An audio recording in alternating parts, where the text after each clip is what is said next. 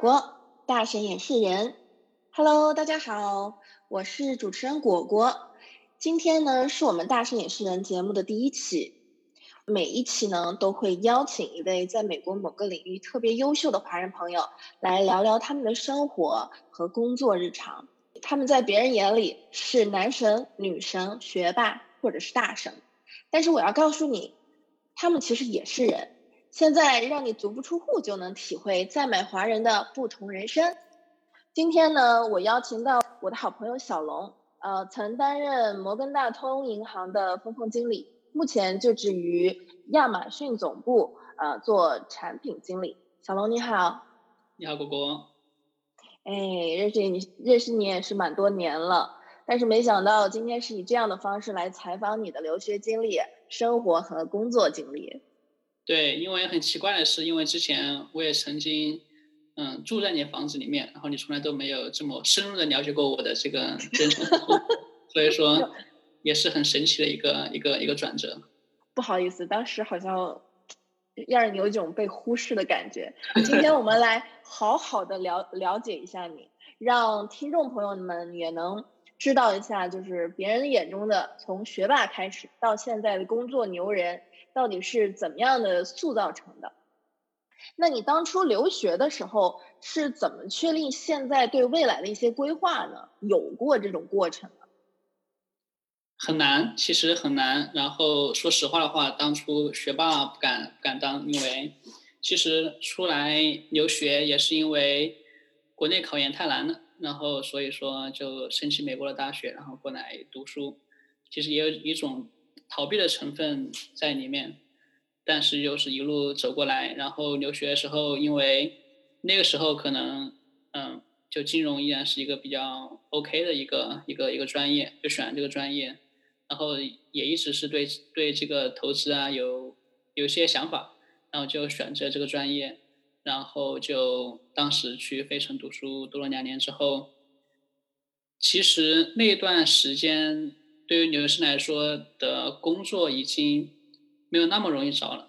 然后像我那时候在费城，然后旁边的隔壁的州叫德拉华，德拉华那边有很多的信用卡公司在那边设立风险控制的部门。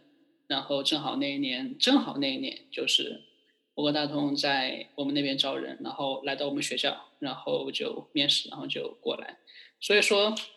整个的话，我觉得从规划肯定是有一点点，但大部分来说，嗯，我个人认为可能是更多时候要平时的话要做一些准备，然后当偶尔有这个机会来的时候能够抓住，因为两两方面都需要有这样一个概率，因为比如说如果到二零换一年的话，无论怎么努力，可能都都没有工作，又可能是没有工作这个机会，所以说这个。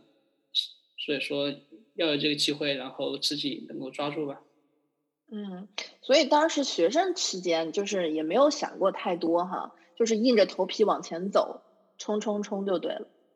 对，因为确实在那样一个阶段，其实我们知道，嗯，就是找工作是一件有难度的事情，因为在费城的话，真的有工作机会，但是，嗯，概率可能我们就只找百分之五、百分之十。百分之十五最多。对我了解过，因为毕竟我们国际学生嘛，在美国这种社会，你不光要跟当地的人竞争，你还要跟自己本国的留学生，同样身为留学生背景的人来竞争，所以其实是相当惨烈的。所以，嗯，我觉得每一个最后留下来在美国有发展的人都非常的不错。然后当时你还记得当时这个 J P Morgan 给你面试的时候？就是有没有什么特别刁钻的问题，或者就是说，就是面试官有没有嗯给你出一些什么脑筋急转弯呐，或者一些别样的一些个考题之类的？对，当时是很多公司都会想出那样题目来看面试者的，就是突然的这种思维的能力。能不能在短时间内进入压力，然后想出一些答案，然后考虑逻辑？然后这些也是有很有争议的，就是有些公司不用那样的考题，比如说亚马逊的话是不会出脑筋急转弯的问题，因为嗯，他们的数据表明，他们就是都会用数据表明，就是说在面试中用这个题目的话，发现对选择出好的的优秀人才没有任何帮助，所以他们就不用这样一个这样一个方式了。但是，嗯，这个依然是很现在很流行的一个很多公司用的一个一个东西，有很多时候可能是体现，想面试官可能想体现一下自己很聪明之类的，都也也也是有可能，也是有这样一个一个因素在里面。当时是有，对，是是嗯，面试。你还能你还能想出来有什么样的问题吗？不用太多，我知道有点久了这个事情。对，有一个问题是问怎么把这个类似于，嗯，移这个富士山怎样移富士山之类的，就说给你一座山，你需要把它移动十米，嗯，平行移动十米，要用什么工具啊，什么 plan 这样子。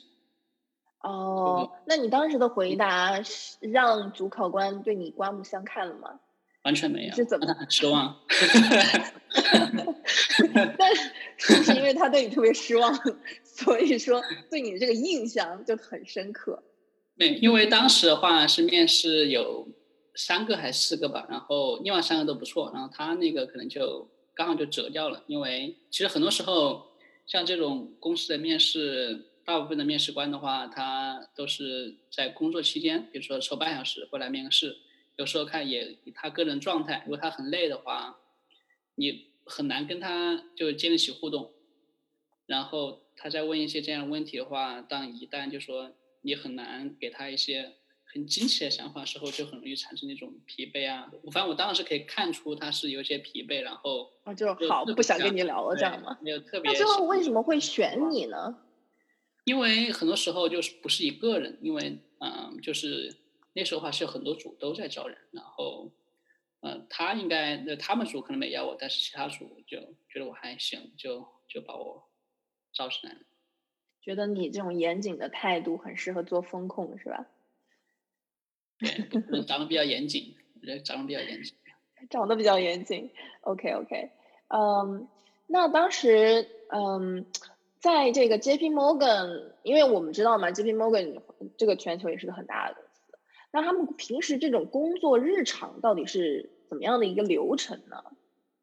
当然，我我这个问题还是不是想要你说一些什么关于机密的，就是在不泄密的情况下来跟我们谈一谈这个他们的日常工作流程，还有就是说谈一谈这个银行风控的这个体制，他们一般都是怎么样去风控的？因为我们我们外行人嘛，那可能只知道这个银行有非常，特别是这种这么大的投资银行，那。他呃是怎么样去界定这个风险高还是风险低？你可以大致说一下。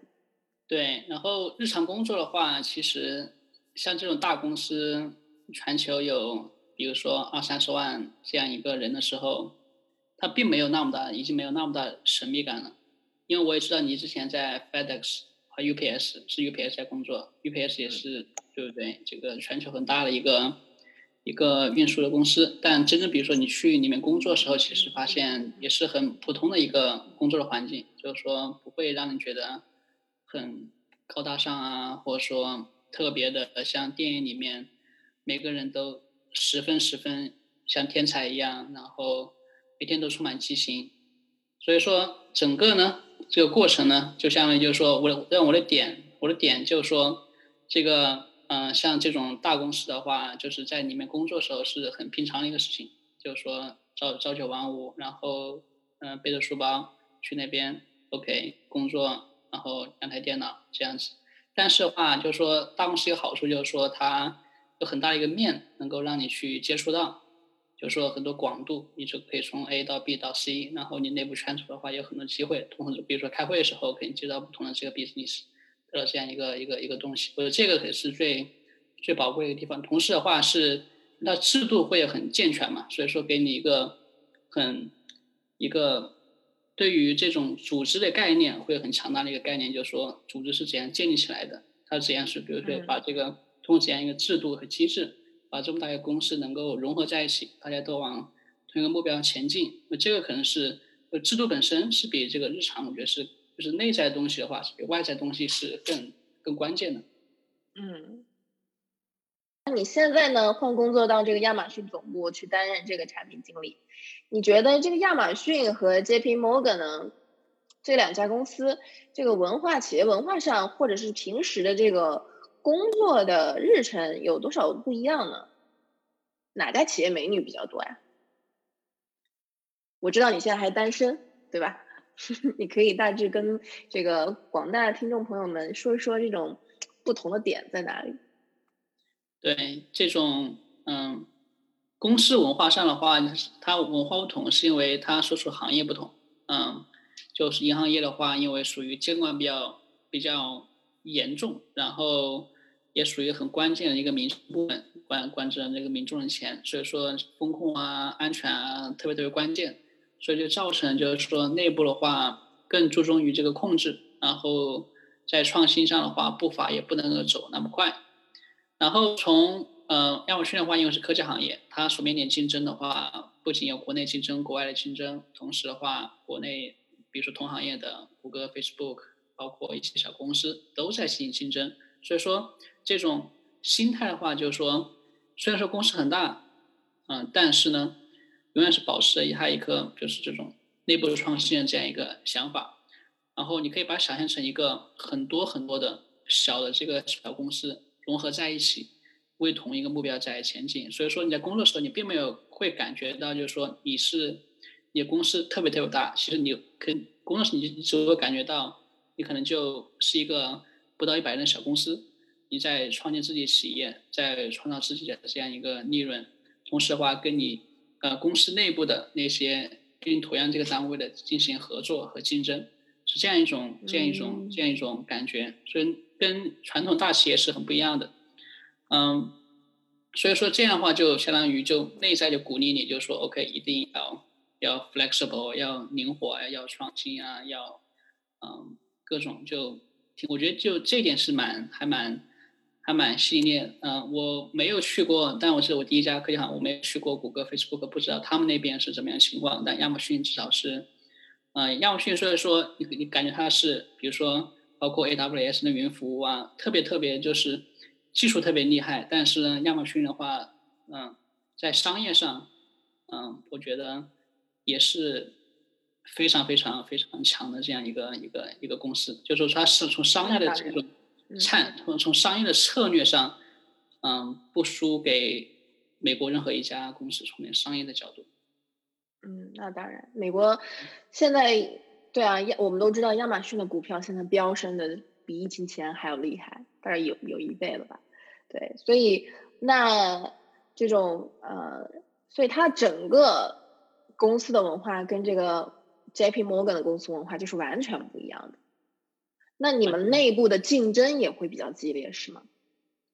我说的内部的竞争，其实就竞争指的是相当于跟其他的这样一个传统行业相比的话，嗯，你说就同行业的，比如说这，嗯，还好吧，因为你做大之后，就相当于就是说有这样一个大的这个优势。我们更更更在意的就是说，嗯，有时候你大之后，你看谁跟谁比，对不对？你是跟，嗯。我们有时候一般是跟第一话是跟自己比，就是说能不能比去年做的更好。第二点的话也，嗯，目标的话，因为我们这边有一个很强的一个点，就是说我们不会太去看这个我们的竞争者是怎样的，我们更看重的是就是说我们的最终的客户他想要什么，更多是跟客户的需求来比，而不是跟嗯竞争对手的服务来比。嗯，了解了。那。这种严肃的话题，我们现在先告一段落。我们来聊聊一点轻松的，对吧？你刚刚都一直在讲这个公司跟公司、企业跟企业，那你还是没有告诉我，你为什么会去搬去这个西雅图？是因为你现在目前是还是单身的状态，是吧？对，因为第一的话，我觉得从城市角度的话，我觉得西雅图这个是美国第一城市，就美国最好的第一城市嘛？纽约都是算纽约，对对，纽约。我觉得除了人多以外，其他方面都不一定都。我 我个人的我个人的我个人的偏好，我个人的偏好是是西雅图，因为这边就是什么都有，就是公共机会也有，然后房价也没有特别特别夸张，然后这边的自然和自然结合，风光啊、公园啊，特别是爬山这一块，包括你骑车就，然后特别 energy，然后这边也是很多一些美国比较前沿文化的一个领军的一个地方。比如说，嗯嗯，对不对？你嗯，LGBT，然后其他的这样比较开创性的这样一些思想，在这边都迸发的比较前沿，所以说你会有这种 energy 和社会的这 energy，包括这种自然的 energy 都在这边。嗯，所以说从达拉斯搬到西雅图，我是不会有任何犹豫。嗯，每一天。这是不是我曾经住的地方，我现在住的地方了。对，达拉斯很好，就是说，就是说很适合宜居啊，就是特别你住的那个地方，Plano，嗯，有时候还看到就是说 Plano 被被评为这个全美前十、全美第一这个最适合生活的地方，Fine，但是就是说那其实综合的一个考虑，对不对？比如但我知道你的意思，就是针对你来讲，特别是一个这么优秀的单身青年。然后我们现在之后呢，这个影片播放出去之后呢，可能也会有呃仰慕你的各位小姐姐们，说不定会在底下留言。嗯，这个也也许啊，有可能我争取争取嗯。然后，那那你知道现在其实西雅图的疫情也是蛮严重的。那在这种情况下，大家都不能出门，那你现在最想要干的一件事情是什么呢？对，首先第一点的话就是说。西雅图确实是美国这边的第一个爆发的城市，但其实这三个月来，我们这边当地控制的算非常非常优秀。呃，我们现在从总的这个感染数来上，从州来讲，从这个华盛顿州，美国已经被甩出前二十。如果从这个人口的角度，比如说每一百个人多少人感染的话，我们大概是第三十位左右。所以说，我们整体的话，这边是控制的。控制的挺好，嗯，其实我我个人是一个心比较大，就是说，因为我平常健身啊，所以说我个人认为我的免疫力啊都会相对强一点，所以我没有过多担心这个疫情的问题。这可能是我我觉得是我这个思想态度不够端正，这个这个我承认。但我意思就是说，我没有特别去去去关注这个事情。然后我周末也会出去 hiking 啊，然后我之前在这边，因为我。去健身房的话，当时这边是大概三月初、三月中旬这个封城，然后我是一直到最后一天都在健身房，就说到三月一直到这个健对，到后他封了之后我就没有去了，嗯。那你最近有约会吗？你都自己一个人 hang out 吗？还是也会跟朋友一起去出去？现在当很还是我觉得中国人可能会比较会比较保守嘛，就是说更。安全的概念会更深一点，所以说是会有一些有一些呢，偶尔可以，比如说一些朋友去湖边走一走这样子，但肯定是比之前的频率要低一些。嗯，那你选一样你最想要做的事情，就是比如说这个疫情呃稳定之后，你最想要做的一件事情是什么？我最想要做的一件事情就嗯回健身房，我想回健身房，这是一个，然后嗯也想去回国吧。我觉得这也是一个大家一个共同的一个心愿。嗯，我是知道你从 Dallas 那段时间就开始一直在健身了，现在怎么样呀？有有成果了吗？六块腹肌都有练出来是吗？对，现在练的还练的还练的还行。我觉得更多现在是生活习惯。然后以前可能比如说去年这个时候练不出来，想嗯炫耀啊，现在过那个炫耀的阶段了，因为已经有了炫耀过了是吗？对，这样如果如果我们这个听众能超过。我们这个第一支第一期节目，如果订阅能超过一万个，嗯哼，我就 post 你的 six pack 到这个，我就 post 到下面去，没问题，没问题。好，好，那我们说定了啊。对。那嗯，那我们差差不多。期待，希望希望很期待吗？希望你的这观众偏年轻啊，希望你的这个听众群体偏年轻一点啊。嗯，希望如此啊！我们互相鼓励。好，那今天非常感谢小龙分享他赞美的故事。如果大家喜欢我们的系列故事呢，还请点击订阅，关注我们下一期《大神也是人》的节目。我们下期再见。